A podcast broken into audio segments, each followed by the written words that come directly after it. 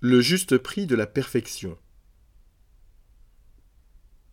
Suivre le Christ, c'est souvent difficile et parfois même impossible. Qu'il faille se maîtriser et accueillir la loi du talion, œil pour œil, dent pour dent, comme une régulation de notre désir spontané de vengeance, et ainsi éviter toute escalade de violence, soit.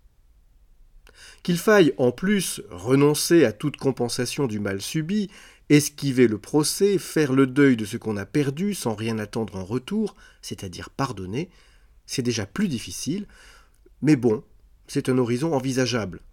La sainteté ne s'acquiert pas en un jour, et on peut bien continuer de tendre vers elle sans trop désespérer.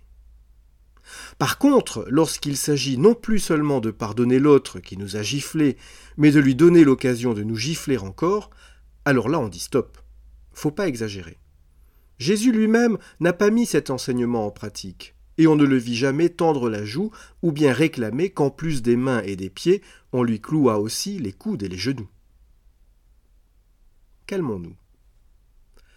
Sans doute y a-t-il derrière tout ça une forme d'exagération de la prédication, qui veut nous faire comprendre que nous avons du pain sur la planche avant d'être parfaits comme le Père est parfait. Mais je pense aussi au marchandage qui se pratique dans les souks de la belle ville du Caire où j'habite. Lorsque je veux un objet, je dois tout d'abord proposer un prix bien inférieur à la valeur que je lui attribue, alors que le marchand, de son côté, propose un prix bien supérieur à la marge qu'il veut faire. Ainsi, au terme de négociations parfois longues, nous parvenons ensemble à un prix qui nous convient à l'un et à l'autre. Cette demande de Jésus serait comme le prix ultra élevé du marchand.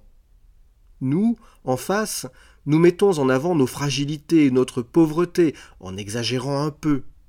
Mais Jésus est infiniment sage entre le désir de vengeance qui nous taraude et la joue tendue qu'il nous demande, le juste prix, celui sur lequel nous devrons nous entendre au terme de nos négociations. Ce sera le pardon.